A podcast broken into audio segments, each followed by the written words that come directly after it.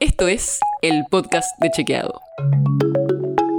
Es un espacio en el que de lunes a viernes vamos a compartir con vos alguno de nuestros chequeos para que sepas qué de lo que se dijo o escuchaste es verdadero o falso. También te vamos a presentar las verificaciones que hacemos de las desinformaciones que andan circulando por ahí y vamos a traerte datos y contexto para que entiendas mejor las noticias. Soy Olivia Sor. Hoy te traemos dos chequeos más a distintos precandidatos a diputados. Y los de hoy son dos que van a hacer campaña en la provincia de Buenos Aires.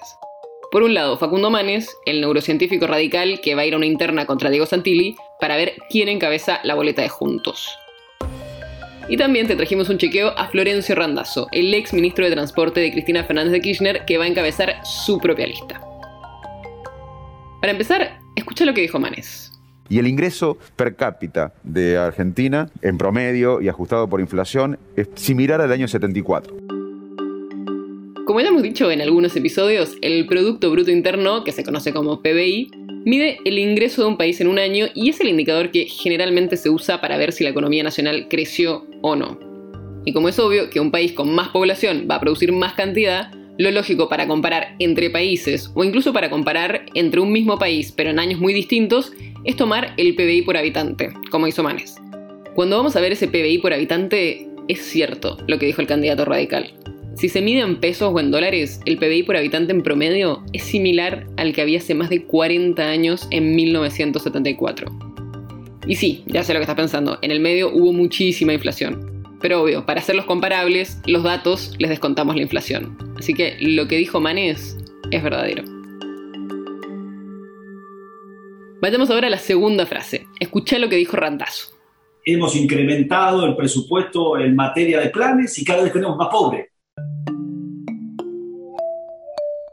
En esta frase puntual no se escucha, pero de lo que venía hablando Randazo es sobre el macrismo y el kirchnerismo. Y si uno ve los datos, es cierto también lo que dijo Randazo. Si miramos los datos oficiales, el 2016 es el primer dato de pobreza que tenemos después de la intervención del INDEC entre 2007 y 2015. Y lo que muestra es que entre 2016 y 2020 la pobreza aumentó casi 12 puntos porcentuales y la indigencia casi 5 puntos. Incluso la pobreza en 2019, antes de la pandemia, ya era más alta que la que había en 2016. Y lo mismo muestran datos alternativos de medición de pobreza que tienen datos más antiguos, por ejemplo, desde 2010 la pobreza en la última década fue aumentando salvo algunos años puntuales. Y en esos periodos, como dijo Randazzo, la inversión social también fue aumentando, por lo que se destinó más plata a planes sociales. O sea que la plata destinada a ayuda social aumentó en estos últimos años por encima de la inflación, pero también aumentó la pobreza y la indigencia. Y los especialistas que consultamos nos explicaron que estos programas sociales crean un piso de protección, pero no es que necesariamente permiten a la gente salir de la pobreza. Por todo esto, lo que dijo Randazzo es verdadero. El podcast de Chequeado es un podcast original de Chequeado, producido en colaboración con Posta.